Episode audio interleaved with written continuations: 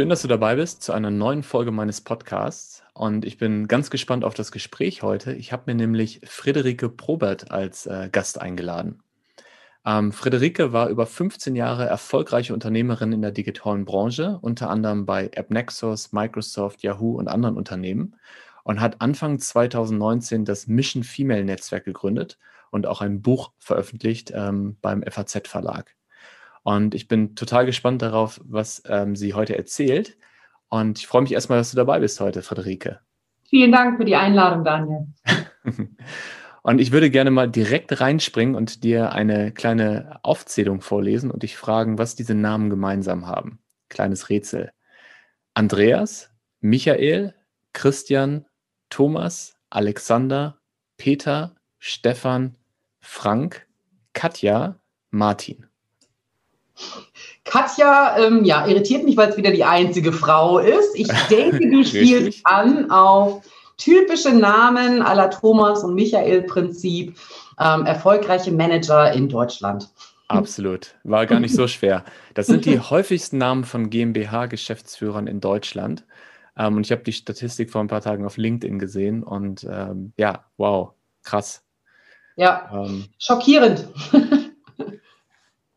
Ich glaube, das ist ein ganz guter Einstieg, weil es auch dein Thema ist. Ähm, du hast Mission Female gegründet. Vielleicht magst du ja mal einleitend ein paar Worte dazu sagen, was deine Mission ist und ähm, wie du, wie du dieses, diese Schieflage gerade rücken möchtest. Ja, ich hätte mir kein besseres Intro wünschen können. Vielen Dank dafür. Ähm, also die Mission von Mission Female ist es, mehr Frauen in entscheidende Positionen und Führungspositionen zu bekommen im deutschsprachigen ja. Raum, denn wir sind als Frauen absolut unterrepräsentiert. Das hat unterschiedliche Gründe. Und wir mit Mission Female haben es uns als Aufgabe genommen, genau dieses Problem zu lösen. Das ist ein Mission Statement. und Mission Female, ich habe es eben als Netzwerk vorgestellt. Mhm. Ähm, kannst du das noch ein bisschen genauer erklären? Also sind das, ist es wie ein Verband oder wie eine Community? Ähm, mhm. kannst du das noch besser beschreiben. Ich kann gerne auch noch mal ein bisschen ausholen, warum ich denke, dass es Mission Female braucht. Ähm, ich komme ja. ja selber 20 Jahre lang aus einem sehr männerdominierten Bereich. Ich habe Online-Technologien entwickelt, vermarktet, aufgebaut in amerikanischen Konzernen, in Startups, auch in meinen eigenen Startups und ähm, habe gesehen, dass irgendwann zu einem Zeitpunkt keine Frauen mehr um mich herum waren und ich wirklich jahrelang ganz alleine unterwegs war auf weiter Flur mit vielen, vielen Männern, was grundsätzlich überhaupt kein persönliches Problem von mir ist. Ich kann ganz wunderbar mit Männern arbeiten, mhm. aber es ist mir negativ aufgefallen und ich habe dann auch ganz bewusst versucht, in dieser hippen AdTech-Branche mehr Frauen auch für diese sehr männerdominierte Industrie zu begeistern über unterschiedliche Maßnahmen. Das ist mir mehr oder weniger gut gelungen. Ähm, aber ich habe gemerkt, dass auch ich in den oberen Führungsebenen irgendwann keine SparingspartnerInnen mehr auf Augenhöhe hatte. Mhm. Ähm, und das ähm, war etwas, was du natürlich für deinen beruflichen Erfolg brauchst. Und ich hatte den Eindruck, dass dadurch, dass ich immer nur von Männern umgeben war in diesen entscheidenden Positionen, dass ich im beruflichen Kontext ähm, Herausforderungen oder Probleme, die mich gerade beschäftigen, gar nicht so ansprechen kann, weil es letztendlich auch einen Reputationsverlust ja mit sich bringen kann. Ja? Mhm. Und ich hatte nie das Gefühl, wirklich in diesen typischen Buddy Clubs mit dabei zu sein. Also es hat natürlich keiner so offen gesagt. Ähm, ich war auch immer willkommen, aber halt eben nicht wirklich mit dabei. Also die Whiskys an der Bar und die Zigarren dann wurden halt ohne mich geraucht. Und das ist genau diese Plattform, die du brauchst, um dich mit SparingspartnerInnen auszutauschen. Und irgendwann habe ich wirklich gemerkt, dass es mich nervt, dass ich diese pa Plattform nicht habe. Und so ist Mission Female entstanden. Also eine. Austauschplattform in Form eines professionellen Netzwerks zu schaffen, wo sich Frauen in einem beruflichen Kontext austauschen und gegenseitig weiterbringen können. Und das hat jetzt unterschiedliche Dimensionen. Ich bin mir ziemlich sicher, da sprechen wir gleich auch nochmal drüber. Ja, Hashtag Stronger Together. Genau, gemeinsam stärker. Ähm, also wie können wir uns gegenseitig auf die nächste Ebene holen, ja, ähm, gegenseitig stärken, gegenseitig aber auch Impulse verschaffen und auf ein Level kommen, wo es normal ist, dass sich Frauen gegenseitig empfehlen, mhm. weil das muss sein, um eben in die entscheidenden Positionen zu kommen. Absolut, ja. Wir beide kennen uns ja schon ein bisschen länger, ähm, tatsächlich aus dieser Tech-Branche, von der du gerade gesprochen hast. Mhm. Und ähm, ich erinnere mich daran, vor zwei Jahren war es, glaube ich, da war ich bei der Dimexco beim Lunch, beim VIP-Lunch mittags. Und da gab es einen ganz langen Tisch und da saßt du mit äh, ganz das vielen anderen super. Frauen. Ja. Ich habe mich total gefreut. Und ähm, genau, ich würde gerne da noch ein bisschen was Persönliches zu erzählen. Ja. Und zwar, ich habe die letzten Jahre enorm viele Panels organisiert. Also mhm. ich habe ja die Mobile Marketing Association in Deutschland geleitet und vorher im BVDW die Fokusgruppe Mobile zusammen mhm. mit Marc Wächter. Mhm. Und wir haben auf vielen Konferenzen, unter anderem auch auf der Mexco, ähm, ja, Panels zum bestimmten Themen aus der Tech-Branche zusammengestellt. Und mir war es eigentlich schon immer wichtig, dass mindestens eine Frau dabei ist. Aber mhm. eigentlich hätte ich gerne eine ausgewogene Mischung gehabt. Mhm. Aber ganz ehrlich, es ist unfassbar schwer gewesen, die Leute zu finden dafür. Und äh, deshalb habe ich mich so gefreut über die Initiative und wir haben ja tatsächlich auch ein Panel mal gemeinsam gestaltet, weil ich einfach merke, dass ähm, auf der einen Seite, wenn man einfach mal auf die Quantifizierung guckt, ne, einfach viel weniger Frauen in diesen Positionen sind. Mhm. Und, und das finde ich ein spannendes Thema, vielleicht können wir da auch noch drauf eingehen, viele Frauen sich das auch gar nicht zutrauen, beziehungsweise vorsichtig sind, ähm, ob das in Ordnung ist, auf der Bühne zu sprechen, welche Themen sie ansprechen dürfen und so weiter. Das heißt, meine Erfahrung war, ich habe dann für ein Panel zwei, drei ähm, Frauen gefunden, habe mit denen gesprochen und von den drei Frauen hat vielleicht eine sich bereit erklärt, die anderen zwei waren eher vorsichtig. Also das war für mich eine ganz, ganz spannende Erfahrung über die letzten Jahre und ähm, da würde ich gerne auch mit dir drüber sprechen. Also auf der einen Seite, warum sind da so wenig Frauen in diesen Positionen? Und warum trauen sich viele Frauen das auch nicht zu, wenn es das ist?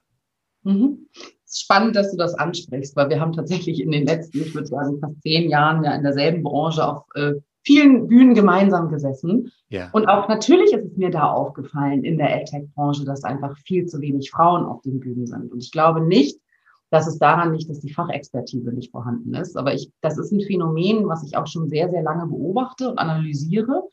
Ähm, ich habe es mal für mich so zusammengefasst. Ich glaube, mhm. zum einen ist natürlich die Grundpopulation, da hast du absolut recht, an Frauen, die in entscheidenden Positionen sind, in sehr männerdominierten Branchen noch unterrepräsentiert. Das führt dazu, dass du eine geringe Grundpopulation Auswahl hast.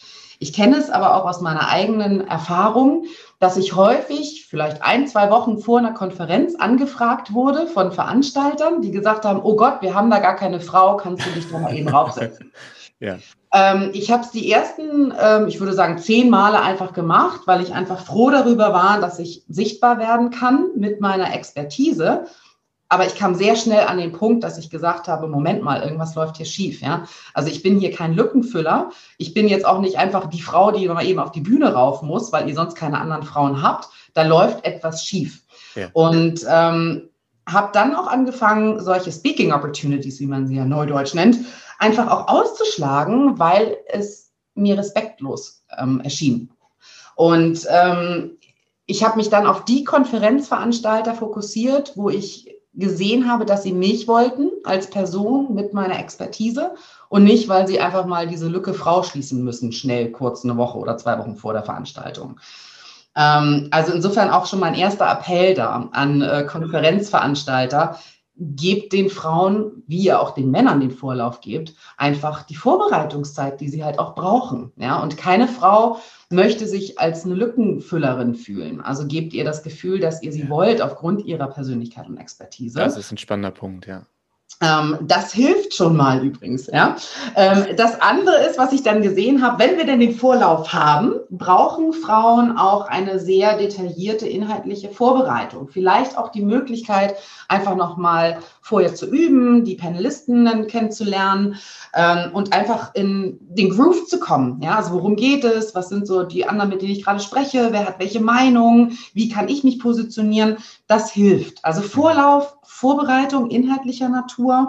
Und was wir auch sehen innerhalb des Mission Female Netzwerks ist, du brauchst natürlich vorher professionelle Medientrainings. Also die Frauen müssen ready sein. Dafür sorgen wir auch innerhalb unseres Netzwerks. Wir kaufen uns professionelle Trainer ein, so dass es gar keine Vorbehalte mehr gibt von Frauen, sondern dass sie gar nicht mehr darüber nachdenken müssen, ob sie auf die Bühne gehen oder nicht. Das ist natürlich Grundvoraussetzung.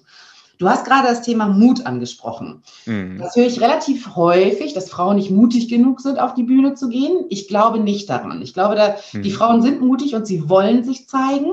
Aber es müssen halt mehrere Faktoren zusammenkommen, ähm, damit es einfach passt. Und vielleicht ist es erstmal auf den ersten Blick aufwendiger, aber es lohnt sich für alle Beteiligten. Und ähm, insofern, ich kann dir nur sagen, ich habe unsere erste Konferenz jetzt ähm, über Mission Female geplant, die Mission Female Exchange. Die wird im Juni 2021 stattfinden. Und natürlich haben wir auch ähm, versucht, eine Parität zu erwirken auf unseren Panels. Das ist mir in umgekehrter Reihenfolge nicht gelungen, weil ich keine Männer auf die Bühnen bekomme.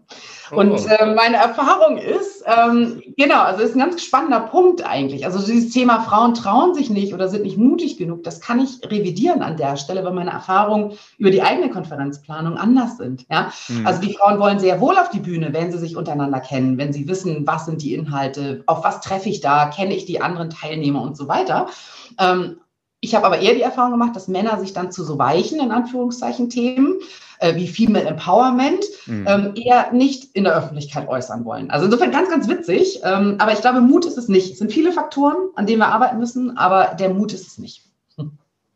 Ja, das sind ganz viele spannende Gedanken gewesen. Ich habe auf jeden Fall mitgenommen, dass äh, man ähm, schon in der Planung eines Panels überlegen sollte, welche Frauen passen gut da rein ähm, und nicht nur, weil sie Frauen sind, sondern weil sie halt sich auch mit dem Thema beschäftigen oder eine spannende Perspektive mit reinbringen. Und auch äh, wirklich allen Teilnehmern die Chance geben, ähm, sich frühzeitig darauf einzustellen, sich vielleicht gegenseitig kennenzulernen.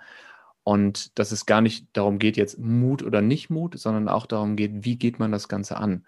Wie gestaltet man so ein Panel? Wie gestaltet man auch die Vorbereitungsphase? Das ist sehr ja. gut, ja. Richtig. Und ja, wir, wir leben ja in einer sehr äh, männerdominierten Welt, gerade in der Businesswelt. Und vielleicht geht es auch gar nicht nur darum, in diese männerdominierte Businesswelt jetzt mehr Frauen zu setzen, sondern auch diese Businesswelt neu zu definieren und zu verändern. Ähm, weil viele, wenn ich jetzt an so klassische Panels denke, da sitzen dann auch häufig einfach diese Leute, die, ich bin jetzt mal sehr ähm, stereotyp, die dann auch, äh, weiß nicht, die Eier auf den Tisch hauen und sagen, hey, wir haben das beste Produkt, wir sind die geilsten. Und ähm, das kann ja auch keiner mehr hören und keiner mehr nee. sehen. Nein, also gebe ich dir total recht. Ja, das ist auch einfach, ja, das war mal, ja. Das 90er quasi. genau. ja. Nein, also wenn, natürlich geht es am Ende immer um Sichtbarkeit und auch, es ist auch eine Vertriebsplattform, auf Bühnen zu sitzen, aber es muss natürlich mhm. charmant elegant gemacht werden und nicht mit der Plattschaufel ins Gesicht gehauen werden. Und ähm, da sind äh, Frauen eh eher abgeneigt, ähm, mit dieser direkten Vertriebsschaufel zu kommen. Und deswegen glaube ich auch, dass Frauen insbesondere auf Bühnen jetzt einen Mehrwert schaffen können, weil es geht eben nicht mehr darum, einfach platt seine Produkte und Services zu verkaufen, sondern es geht um den Inhalt. Und ähm, da sind Frauen sehr, sehr stark. Und äh, insofern kann ich nur dafür plädieren, mehr Frauen auf die Bühnen zu setzen, weil es macht die Atmosphäre auch für alle angenehmer und produktiver. Absolut, ja. Ich habe das tatsächlich auch jetzt bei meinem Podcast gemerkt. Ähm, ich habe die ersten, ich glaube, sieben Interviews, die ich gemacht habe, ähm, mit Männern gemacht. Und mir ist mhm. das überhaupt nicht aufgefallen. Ich habe gar nicht drüber nachgedacht, sind die, ist die Person jetzt männlich oder weiblich, sondern ich habe einfach immer geguckt, ah, jetzt hätte ich Lust auf die Person, jetzt habe ich gerade mit der gesprochen. Und äh, irgendwann ist mir das auf einmal aufgefallen und ich habe jetzt die erste Folge seitdem mit, äh, mit einer weiblichen Teilnehmerin gehabt und habe auf einmal während der Folge schon gemerkt, da kommt eine ganz andere Qualität rein, eine ganz andere Perspektive. Und da geht es gar nicht ums Bewerten, was ist besser, was ist schlechter, sondern einfach nur zu sehen, dass ähm, man mehr Facetten oder mehr Perspektiven abdecken kann, wenn man auch unterschiedliche ähm, Geschlechter, aber generell Diversität, auch unterschiedliche kulturelle Hintergründe, unterschiedliche Qualifikationen und fachliche Ausrichtungen zusammenbringt. Ja. Das ist ja das, was auch Unternehmen gerade wirklich merken und auch äh, propagieren, dass äh, man einfach diverse Teams braucht und dass die Forschung zeigt, dass diverse Teams einfach viel kreativer sein können, viel effektiver sein können und mehr gestalten können. Richtig, genau. Also es geht, du hast es genau richtig formuliert. Es geht nicht darum, mit Brachialgewalt jetzt einfach mehr Frauen an die Macht zu bringen, sondern es geht am Ende des Tages um bessere Ergebnisse. Wirtschaftlicher. Natur, politischer Natur, kultureller Natur, gesellschaftlicher Natur. Es ist einfach besser, wenn unterschiedliche, mannigfaltige, vielfältige Expertisen, Meinungen zusammenkommen, weil nur dann bekommst du auch gute Resultate. Und mhm. Dazu gehört natürlich, dass unterschiedliche Geschlechter involviert werden, aber auch unterschiedliche Herkünfte, Altersgruppen, ähm, Menschen mit Behinderung, ohne Behinderung, mhm. LGBT. Also je, je bunter du bist, desto besser das Ergebnis. Und das muss das Gesamtziel sein. Ja. Absolut, ja. ähm, stellen wir uns vor, wir schaffen das und es kommen jetzt immer mehr und mehr Frauen in Führungspositionen. Ähm, in der Politik, in, äh, in, in der Businesswelt, in so allen, allen relevanten Bereichen der Gesellschaft, wo es im Moment eine Unterrepräsentanz gibt. Was denkst du, welche, welche positiven Effekte kann das haben? Oder anders gefragt, was sind die Qualitäten, die gerade Frauen mitbringen, ähm, wenn es darum geht, Entscheidungen zu treffen, ähm, Unternehmen zu führen, Teams zu führen? Ja, ich denke ja ungern so in Schubladen. Ja? Also Schublade auf, wenn du eine Frau reinbringst in den Job, dann löst du das und das Problem. Schublade zu, danke. Das, ähm, davon sehe ich tatsächlich ab. Aber wir sehen in Unternehmen, wo wir eine paritätische Besetzung haben auf der ersten und zweiten Führungsebene, dass sich die Unternehmens- und Kommunikationskultur nachhaltig positiv verändert was auch wieder zu besseren Ergebnissen führt. Ja. Ähm, ich glaube, wenn, wenn ich jetzt stereotyp reden darf, dann ähm, sind Frauen sehr lösungsorientiert unterwegs, können schneller, effizienter Entscheidungen treffen, weil du häufig Machtpositionierungsspiele einfach ausblendest, nicht mitspielst und zum Punkt kommst. Ja? Also ich kenne es ja selber, wenn du halt in entscheidenden Runden unterwegs bist und es waren halt meistens dann Männer, sind im Grunde die ersten 10, 15 Minuten Positionierungsmechanismen, die da stattfinden. Also wer hat jetzt das Sagen, wer ist das Alpha, wer trifft die Entscheidungen, ähm, wer hat das dickste Auto, wer hat den besten Golfplatz. Ich habe da viele, viele Jahre mich einfach zurückgelehnt und mir einfach eine Einkaufsliste geschrieben, weil ich die, solche Spiele nicht mitmachen möchte und auch nicht will. Und ähm, genau diese, diese Vorfindungsspiele, bevor überhaupt an den Kern des Meetings gegangen wird, die kannst du schon mal ausblenden. Du kannst unglaublich viel Zeit sparen, wenn du gleich zum Punkt kommst. Und das meine ich mit effizienter Kommunikationskultur und ähm, lösungsorientierte Ansätze. Das ist das, was ich sehe in Unternehmen, wo deutlich mehr Frauen auch was zu sagen haben. Ja, und das begrüße ich natürlich sehr. Absolut, ja. Ich beschäftige mich ja schon seit vielen Jahren mit äh, Achtsamkeit und auch mit Achtsamkeit in der Führung und in der Unternehmenskultur. Und was ich beobachte, ist, dass äh, diese Themen, die nicht unbedingt Achtsamkeit sind, aber mit Achtsamkeit in Verbindung stehen, in den letzten Jahren äh, enorm in, in Fokus gekommen sind. Also zum Beispiel so ein Thema wie Empathie. Also mhm. wirklich jemand zuhören können, auch sich in eine Person reinversetzen können, sich reinfühlen können. So Themen wie emotionale Intelligenz. Also eine, eine Selbstwahrnehmung dafür haben, welche Emotionen sind eigentlich gerade da und auch diese Emotionen managen zu können. Ja. ja. Und diese Themen, die ich im Rahmen von Mindful Leadership sehe, würde ich sagen, dass viele dieser Themen eher weibliche Qualitäten sind oder eher Qualitäten sind, die ich bei Frauen feststelle, als bei, wir sind jetzt gerade ein bisschen stereotypisch, aber das braucht mhm. man ja auch manchmal, um, um das zu sezieren. Ja. Und bei Männern sehe ich eher so Dinge wie Ego, wie du es eben schon genannt hast, ähm, wie auch, ja, vielleicht, vielleicht auch manchmal ein sehr strukturiertes Vorgehen, aber dann auch ähm, sehr kopflastiges Vorgehen. Mhm. Und ähm, ja, siehst du das ähnlich? Also siehst du da auch Parallelen? Ich würde mir grundsätzlich wünschen, dass die Geschäftswelt menschlicher wird.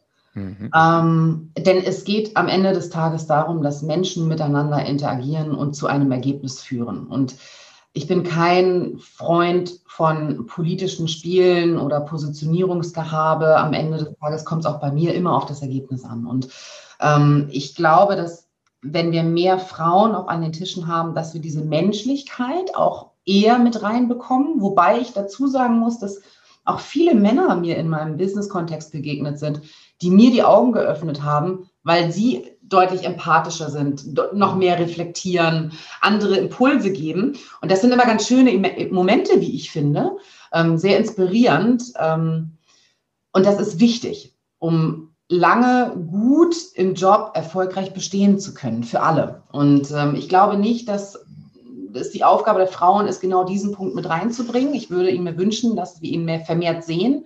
Ich sehe aber auch, dass es einfach viele Männer gibt, die das mit einbringen und ich würde mir wünschen, dass es eine höhere Akzeptanz gibt, auch für die Männer, die halt einfach mhm. auch ähm, ganz andere Perspektiven mit reinbringen und eben nicht diese Spiele mitspielen, ja, weil es alle eben machen. Und wenn das mehr gesehen wird, dann haben wir die Türen offener für eine offenere Gesellschaft und auch menschlicheres Miteinander. Da sprichst du mir. Das hört sich jetzt sehr philosophisch an, ne? Ja. Du sprichst mir aus dem Herzen. Das hätte ich nicht schöner formulieren können. Ja. Und ich mag auch die Perspektive, also wir haben jetzt eben sehr zugespitzt, ne, mit äh, männlich-weiblich ähm, als so zwei konträre Paare. Aber es gibt ja heute auch eine neue Form von Männlichkeit. Ähm, ja. Es gibt ein neues Männerbild, was sich gerade entwickelt. Und vielleicht geht es auch gar nicht so sehr um männlich und weiblich, sondern auch darum, dass wir gerade in der Entwicklung sind. In der Entwicklung dahin, dass äh, es mehr um Offenheit geht, mehr um Diversität, mehr um Menschlichkeit, mehr um die Fähigkeit, sich einzufühlen. Ja. Und ich habe zum Beispiel jetzt bei dem ähm, amerikanischen Wahlkampf, den du ja mit Sicherheit auch beobachtet hast, ja. ähm, wenn man sich die Reden anschaut von, von Biden und auch von Kamala Harris, äh, da geht es so viel um Herz, um ja. Healing, um. Empathie, um äh, Hoffnung. Ja. Ja. Also sehr, sehr weich, sehr weich, sehr emotional, sehr menschlich. Und dann natürlich der komplette Kontrast mit Donald Trump dann äh, auf der anderen Seite. Ja. Und äh, ja, das ist was, was, was wirklich zu beobachten ist im Moment.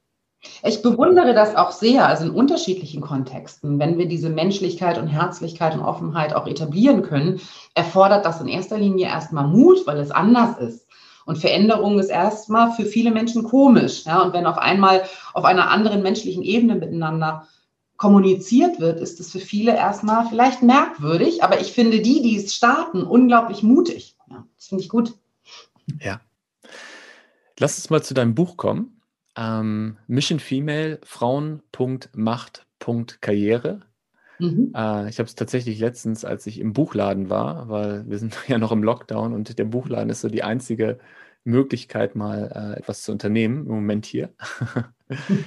Und da bin ich zu der Karriereabteilung gekommen und da war ganz groß der, im Zentrum dieses Buchregals dein Buch. Habe ich mich total gefreut.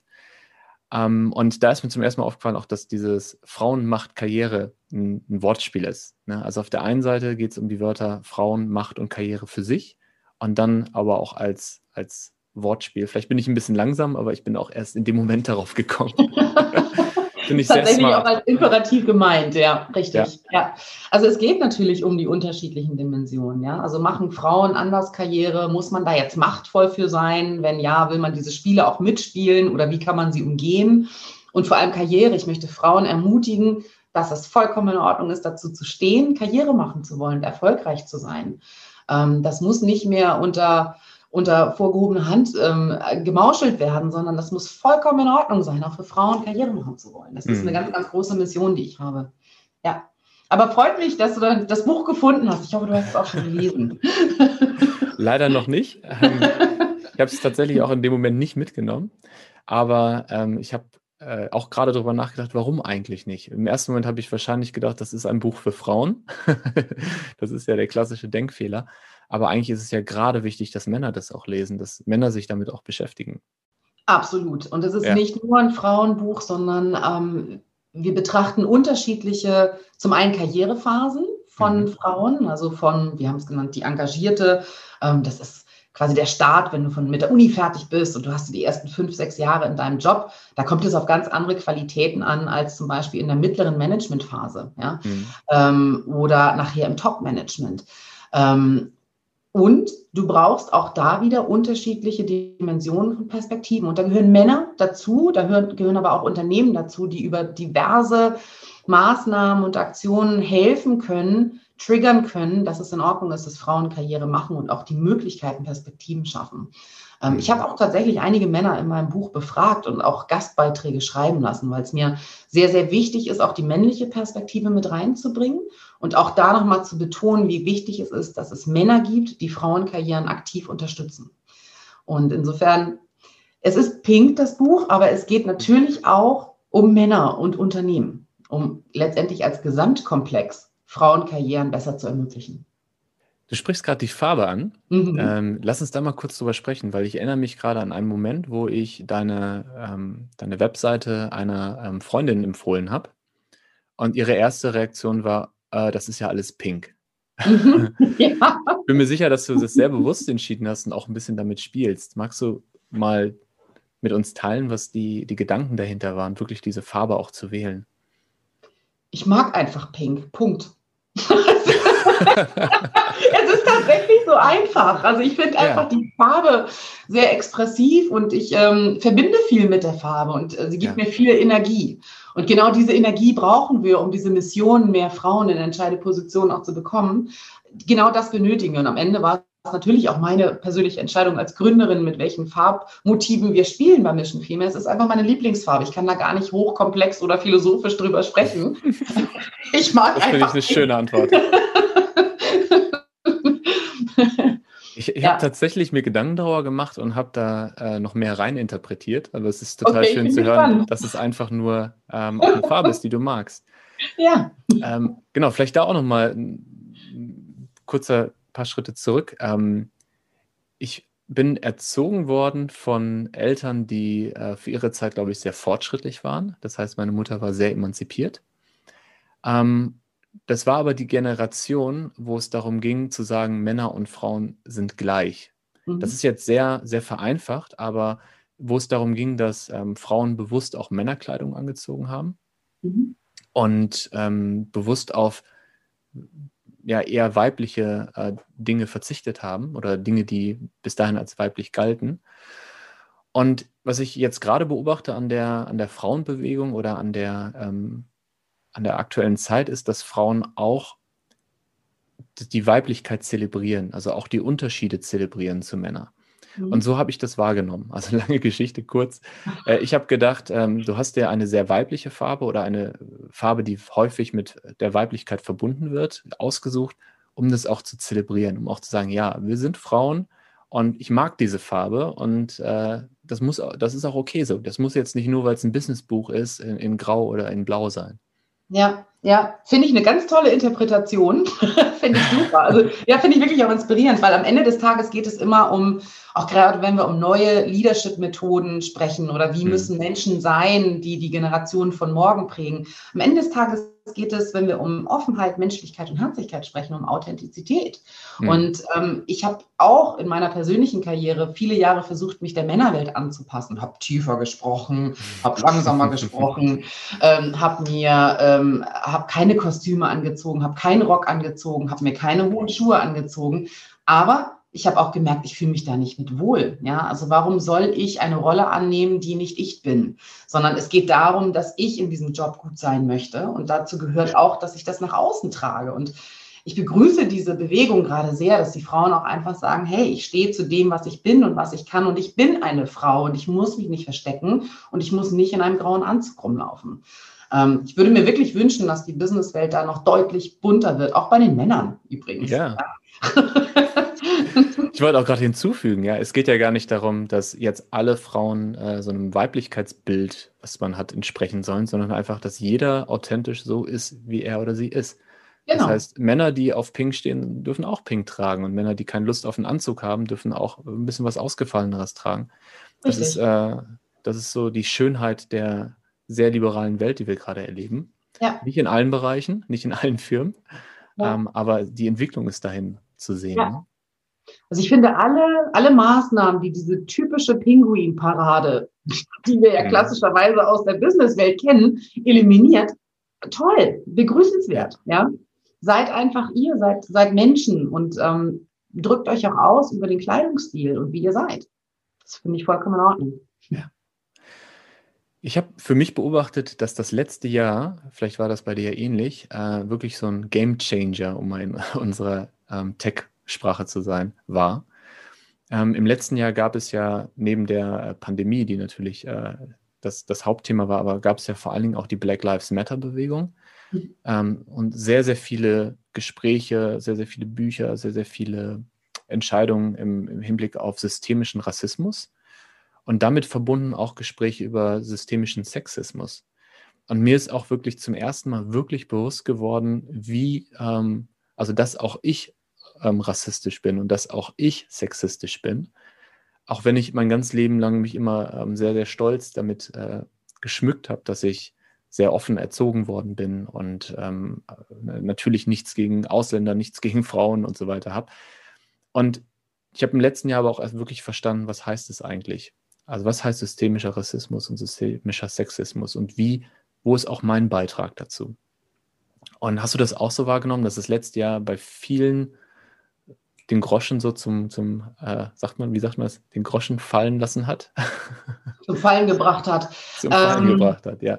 Ich, ich glaube, wenn wir auf das Thema Sexismus zu sprechen kommen, war natürlich die MeToo-Kampagne sehr, sehr hilfreich, um einfach ja. mal eine Awareness zu schaffen und zu sagen, hey, es gibt einfach Dinge sprachlicher Natur oder in der Interaktion, die sind nicht in Ordnung zwischen unterschiedlichen Geschlechtern.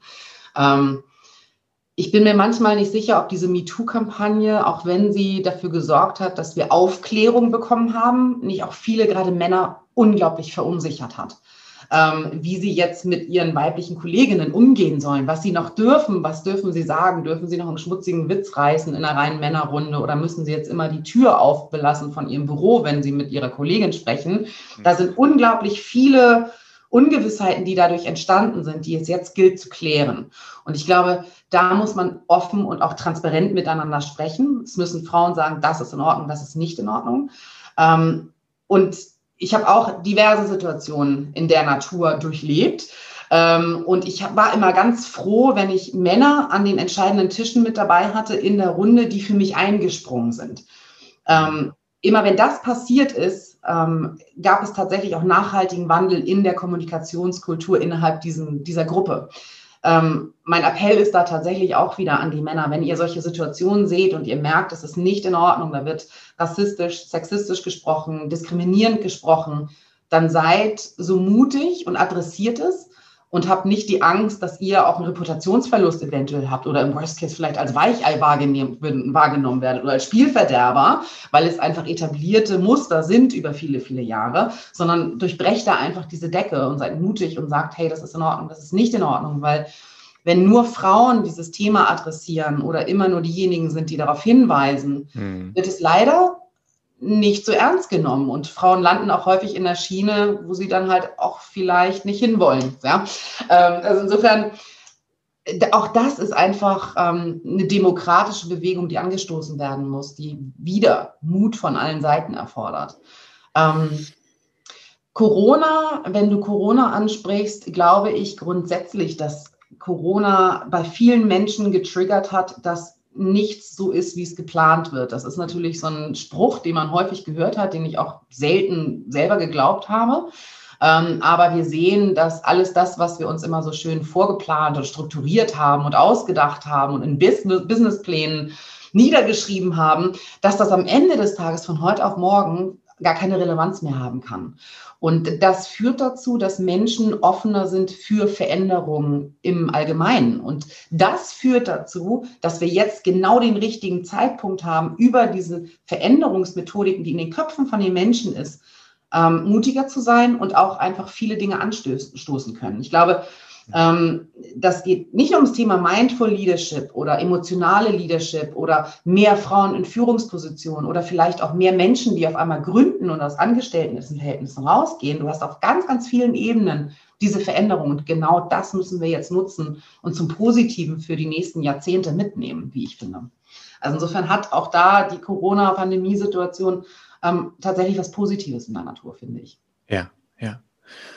Und mir fallen tatsächlich auch gerade einige Momente ein aus meinen äh, Business-Jahren, ähm, wo ich im Nachhinein denke, da hätte ich gerne anders reagiert, da hätte ich gerne was gesagt.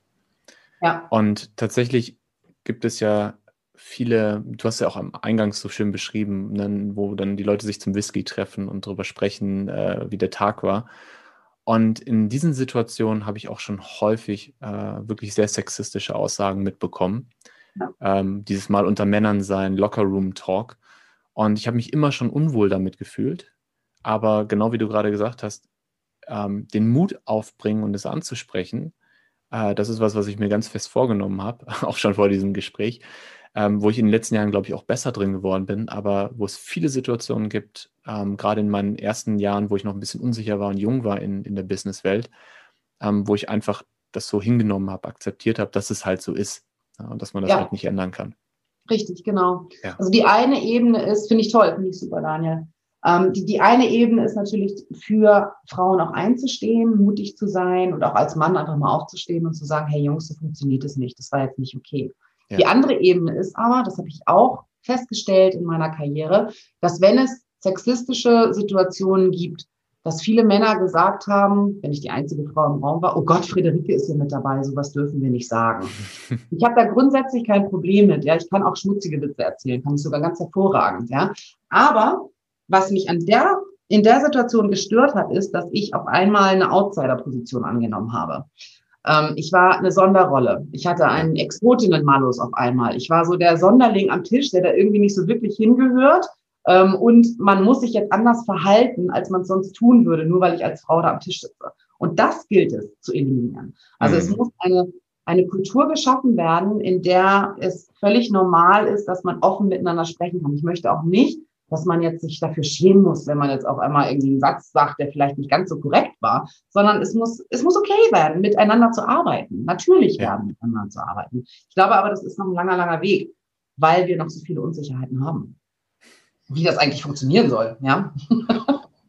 Und du hast ganz, ganz viele Ideen, wie man diesen Weg ähm, unterstützen kann. Ähm, du mhm. hast ja mit dem Mission Female Netzwerk, du hast eben schon angesprochen, ihr gebt ähm, Workshops. Ich durfte ja auch mal bei einem Workshop dabei sein zum Thema Mindful Leadership. Der übrigens super ähm, war. Vielen Dank. Dankeschön.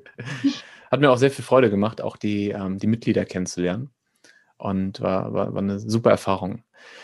Und genau, stimmt. Im September findet sogar ein Event noch von mir mit euch zusammen in Berlin statt. Ne? Richtig, ja, genau. da freuen wir uns schon drauf. Ja, hoffentlich dann wieder persönlich. Ja. Ich bin ja total beeindruckt, wie viele Events ihr ja tatsächlich gerade macht. Ich war vor ein paar Tagen noch auf der Webseite, um mein Event zu suchen und da war einfach so, wow, okay, krass. so viele Themen, so viele spannende Leute. Ja, ja, aber worauf ich eigentlich hinaus wollte, ist, ihr habt auch gerade ganz aktuell ähm, Initiativen, die ich, die ich auch super spannend finde. Mhm. Ähm, zum Beispiel die Fompreneur. Fompreneur. Genau, die Fempreneur-Initiative ist ähm, gestartet im März ähm, und wir haben als Mission Female Netzwerkerin entschieden, dass wir eine gesellschaftliche Verantwortung haben anderen Frauen gegenüber, die unsere Unterstützung benötigen. Und in mhm. diesem Fall sind es die Gründerinnen, ähm, die angehenden Start-up-CEOs, mhm. ähm, die wir mit unserer Expertise, aber auch mit Kapital aktiv unterstützen wollen. Ich glaube, der Grund, warum wir nur 16 Prozent aller Gründungen weiblich besetzt sehen in Deutschland, ist, dass es an Expertise, Austauschplattformen und vor allem Kapital mangelt.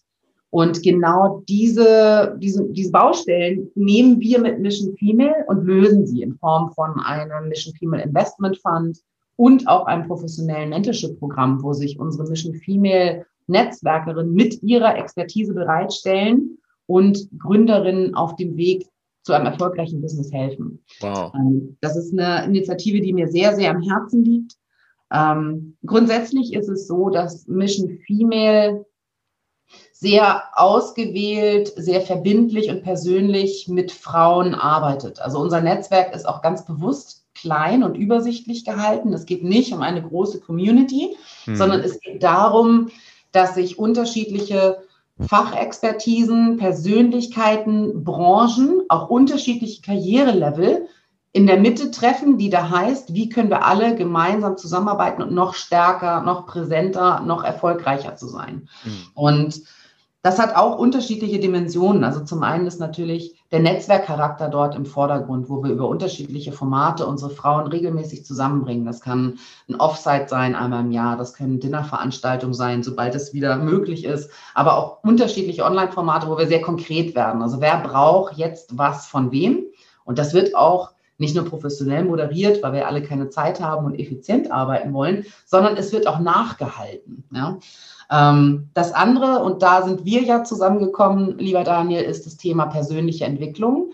Also wir nehmen uns Themen an, die für unsere Führungsfrauen interessant sind, weil sie wissen, das sind Gebiete, an denen sie arbeiten sollen und müssen, um für sich persönlich besser aufgestellt zu sein, um dann auch wieder im Job erfolgreicher zu sein. Und das hat unterschiedliche Dimensionen auch da. Also das kann ein professionelles Medientraining sein. Ähm, wir können über das Thema Achtsamkeit sprechen. Ähm, und da haben wir viele, viele Formate oder Persönlichkeitsanalysen auch ähm, wo unsere Frauen miteinander wachsen und miteinander besser werden.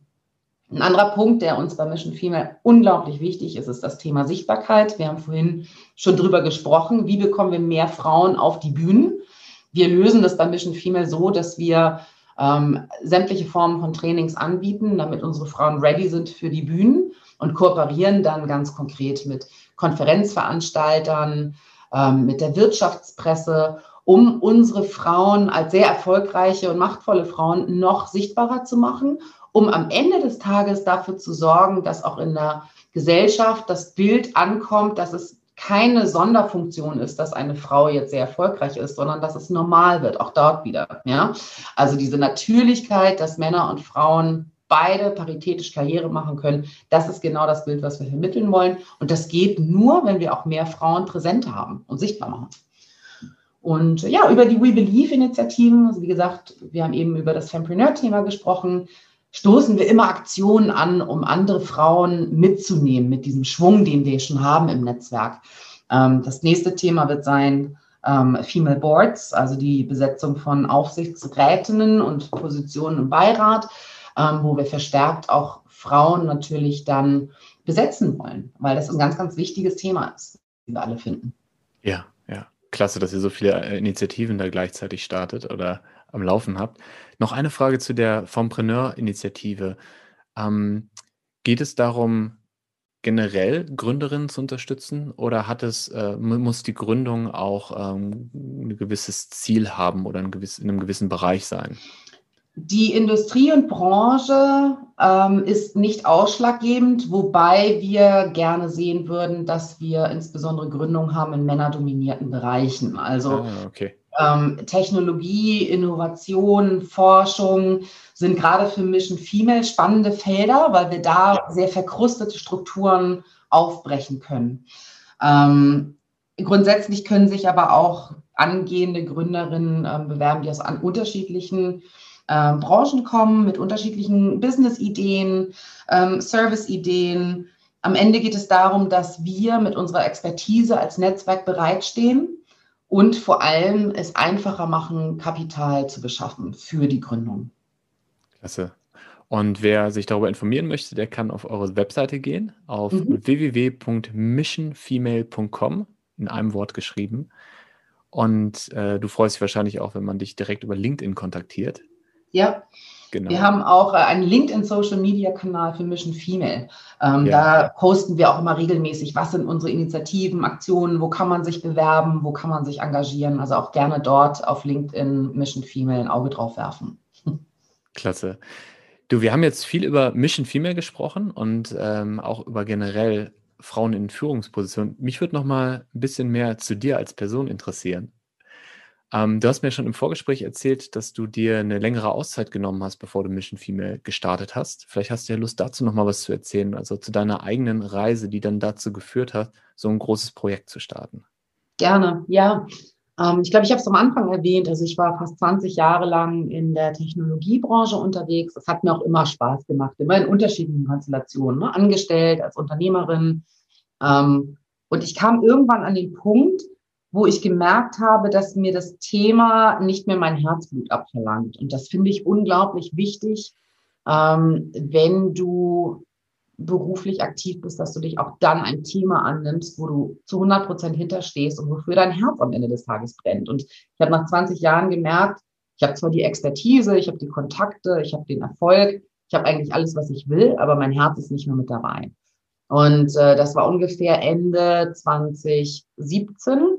Mhm. Ähm, ich wusste aber nicht, was die Alternative sein soll, weil wenn du dir über einen so langen Zeitraum deine Karriere aufgebaut hast, ist es umso schwieriger, da wieder aktiv rauszugehen, wenn du merkst, das ist eigentlich nicht das, was du die nächsten 40 Jahre machen möchtest.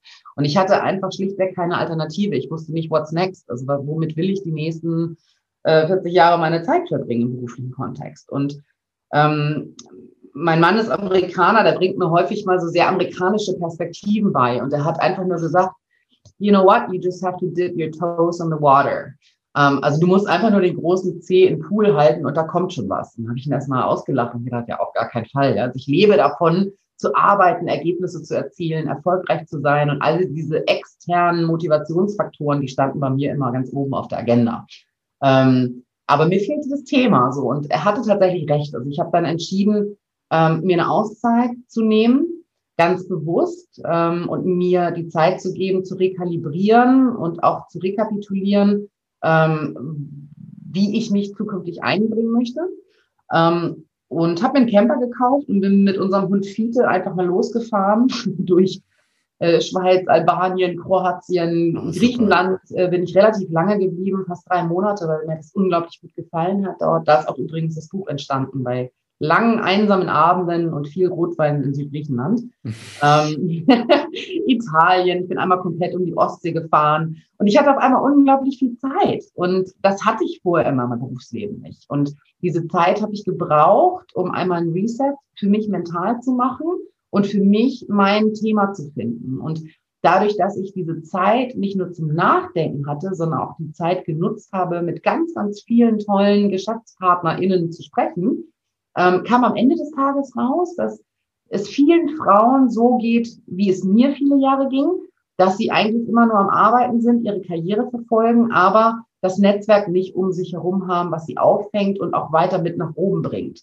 Und sie ja. sich auch in diesen typischen Männernetzwerken zwar willkommen fühlen, aber nicht wirklich integriert fühlen. Und das führt einfach dazu, dass viele Frauen frustriert sind, Sie haben aber auch auf der anderen Seite keine Zeit, sich ein eigenes Netzwerk aufzubauen. Und so ist der Gedanke für Mission Female entstanden und originär dann auch mit fünf, sechs, sieben Frauen, die ich sehr gut kenne, wo wir gesagt haben, okay, mit Mission Female geben wir euch den professionellen Rahmen, die richtigen, die relevanten Kontakte zu machen im beruflichen Kontext, euch auszutauschen, miteinander zu wachsen, sichtbarer zu werden und gemeinsam noch erfolgreich zu sein. Deswegen unser Hashtag Stronger Together. Aber ähm, es war tatsächlich eine lange, lange Reise bis dorthin. Mhm. Ähm, ich kann dir heute sagen, dass Mission Female der beste Job ist, den ich jemals hatte, ähm, weil es mir, und ich habe da früher nicht wirklich dran gedacht, äh, dran geglaubt, Purpose gibt. Ich mag auch dieses Wort Purpose nicht. Ich wusste auch nie wirklich, was es sein soll. Ähm, aber ich weiß jetzt, was damit gemeint ist, nämlich, dass du für die Mission lebst und zu 100 Prozent hinter dem stehst, was du tust und in meinem Fall mein Herz endlich wieder brennt für das Thema. Das ist eine schöne Geschichte, ja. Und ich sehe ja tatsächlich auch viele Parallelen, ähm, abgesehen von dem Camper und dem Jahr durch Europa. Das fehlt noch. Das hätte ich sehr gerne gemacht, vielleicht kommt das ja noch. Ähm, aber tatsächlich, und ähm, mir fällt es auch schwer, über Purpose zu sprechen, weil das Wort auch, glaube ich, sehr ähm, aus, ausgelutscht ist und übertrieben ja, oder sehr, genau. Aber wirklich diese, diese Idee, dass man etwas macht, ähm, an das man selber glaubt und das einem selber viel bedeutet, äh, das ist, glaube ich, das kann nochmal so richtig haben ganz viel Potenzial und ganz viel Kreativität und Energie entfalten. Und ähm, ja, das merke ich tatsächlich auch. Und wo ich mich auch gerade sehr wieder gesehen habe, ist dieser wunderschöne Satz, dip your toes in the water. Ja. Das heißt, du hast nicht gesagt, hier ist der Masterplan, in zwei Jahren bin ich da, in drei Jahren da, in vier Jahren da, sondern du hast einfach angefangen. Du hast guckt, was passiert, wenn ich mal ein paar Frauen anspreche? Was passiert, wenn ich ähm, mit einem Verlag spreche? Was passiert, wenn wir mal einen Workshop dazu machen? Sind die Leute bereit, dafür was zu bezahlen? Und dann hat sich das so Schritt für Schritt entwickelt. So habe ich es zumindest jetzt wahrgenommen. Ja, ist richtig. Also tatsächlich relativ ungeplant, auch ganz bewusst. Ja. Ähm, und natürlich muss man immer schauen, wie baut man ähm, Mission Female weiter aus? Was ist relevant für unsere Mitglieder? Was ist relevant auch für die Gesellschaft? Welchen Themen wollen wir uns widmen? Aber das ergibt sich alles Hand in Hand und ähm, das ist unglaublich schön zu sehen. Ja. Ja, ich erinnere mich noch daran, wie ich mich äh, vor vier Jahren für eine Coaching-Ausbildung angemeldet habe. Und, oder vor viereinhalb Jahren, schon wieder so lange her. Und nur wusste, ich möchte gerne irgendwas mit dem Thema Achtsamkeit machen, ähm, aber noch gar nicht geplant hatte, mich selbstständig zu machen. Und dann kam die Selbstständigkeit, dann kam das eigene Programm, dann kam die GmbH, dann kam der Mindful Leadership Circle als Netzwerk. Und das sind alles Dinge, die immer aus etwas heraus entstanden sind, die man gar nicht vorher am Reißbrett hätte planen können. Und darum finde ich das eine schöne, schöne Motivation auch für, für alle, die jetzt zuhören. Wenn es etwas gibt, was, was dich wirklich begeistert, ne, einfach an diesen Satz denken, dip your toes in the water und der Rest kommt von alleine. Na, ganz so einfach ist es nicht, aber es ist äh, wirklich eine schöne, schöne Motivation. Ja. Ja, es setzt auch ein gewisses Urvertrauen in sich selber und auch in seine Umgebung voraus, ne? Ja, ähm, wenn du einfach mal loslassen kannst und sagen kannst, okay, das, was war, das war und irgendwas Neues wird schon kommen. Und ich konzentriere mich einfach auf das, ähm, was meine Leidenschaft ist. Und dann ergibt sich der Rest.